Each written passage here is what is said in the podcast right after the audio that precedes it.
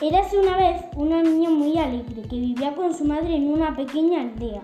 Como siempre, llevaba una caperuza roja que le gustaba mucho. Todo el mundo la llamaba Caperucita Roja. Un día, su madre le dijo que fuese a visitar a su abuela, que estaba enferma. Caperucita, anda, ve a casa de la abuela. Llévale este bizcocho y esta botella de vino. Seguro que le sentará bien. Y no te entretengas por el camino me han dicho que por el bosque anda suelto un lobo. Caperucita Obediente preparó su, cesta y partió enseguida.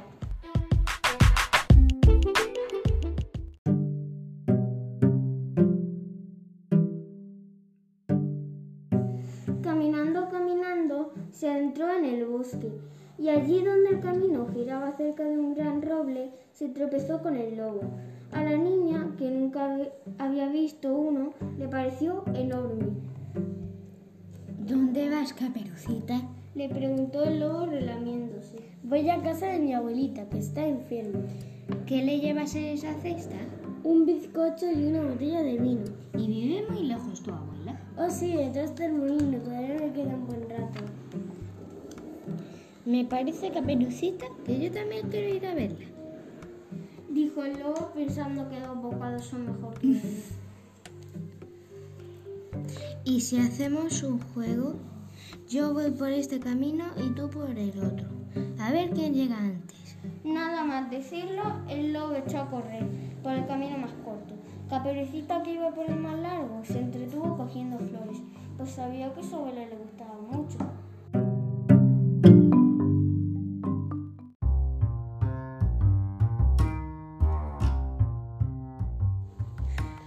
En cambio, fue directo a la casa, sin perder un instante. En cuanto llegó, llamó a la puerta. ¿Quién es? preguntó la abuela. Soy yo, Caperucita, respondió el lobo mentiroso. Pasa, cariño, la puerta está abierta. El lobo empujó la puerta. Sin decir una sola palabra, entró hasta la habitación de la abuela, casi sin relamerse, y de un solo bocado se la comió. Luego se puso sus gafas, se puso su gorro y también su camisón. Cerró las cortinas, se metió en la cama y se dispuso a esperar.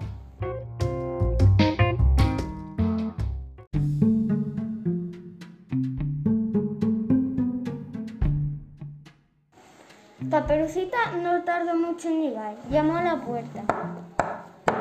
¿Quién es? preguntó el lobo. La niña se extrañó al oír la voz de su abuela, tan ronca, pero como sabía que estaba catarrada, contestó: Soy yo, Caperucita. Pasa, cariño, la puerta está abierta. Caperucita empujó la puerta y entró. Nunca había visto su ver tan fría. Tenía una pinta verdaderamente extraña. Abuelita, abuelita, qué orejas tan grandes tienes. Son para oírse mejor. Abuelita, abuelita, qué ojos tan grandes tienes. Son para verte mejor. Abuelita, abuelita, qué brazos tan grandes tienes. Son para abrazarte mejor. Abuelita, abuelita, qué boca tan grande tienes. Es para comerte mejor. Apenas lo dijo, el lobo dio un gran salto desde la cama y de un solo bocado también se tragó a Caperucita. Satisfecho después de saciar su apetito, el lobo volvió a acostarse y se durmió al momento. Comenzó a roncar como solo los lobos saben hacerlo.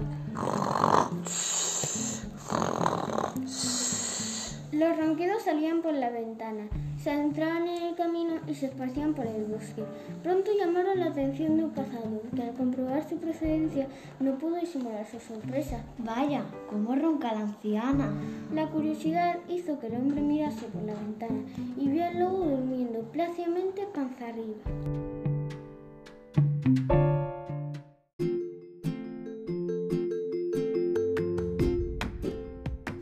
Rápidamente entró en la casa, cargó su escopeta y cuando estaba a punto de disparar pensó, tal vez ese desalmado se ha comido a la pobre ancianita. Será mejor que no dispare. Quizá todavía pueda salvarla. Cogió unas tijeras de la cocina y cuando comenzó a abrir la tripa del lobo, a los tres cortes salió Caperucita diciendo qué miedo tenía dentro, estaba todo tan oscuro. Después a los siete cortes salió la abuela que todavía resoplaba el susto. Entre los tres llenaron de piedras la panza del lobo. En voz baja y con muchos nervios la cosieron lo mejor posible. Cuando el lobo despertó sintió una sed enorme. Se fue hasta un pozo a beber agua. ¿Qué sed tengo? Al inclinarse de la tripa le pesó tanto que acabó cayendo dentro. Jamás consiguió salir y desde entonces todo, menos el lobo, pudieron vivir felices en el bosque. bosque. Y colorín colorado, este cuento se ha acabado.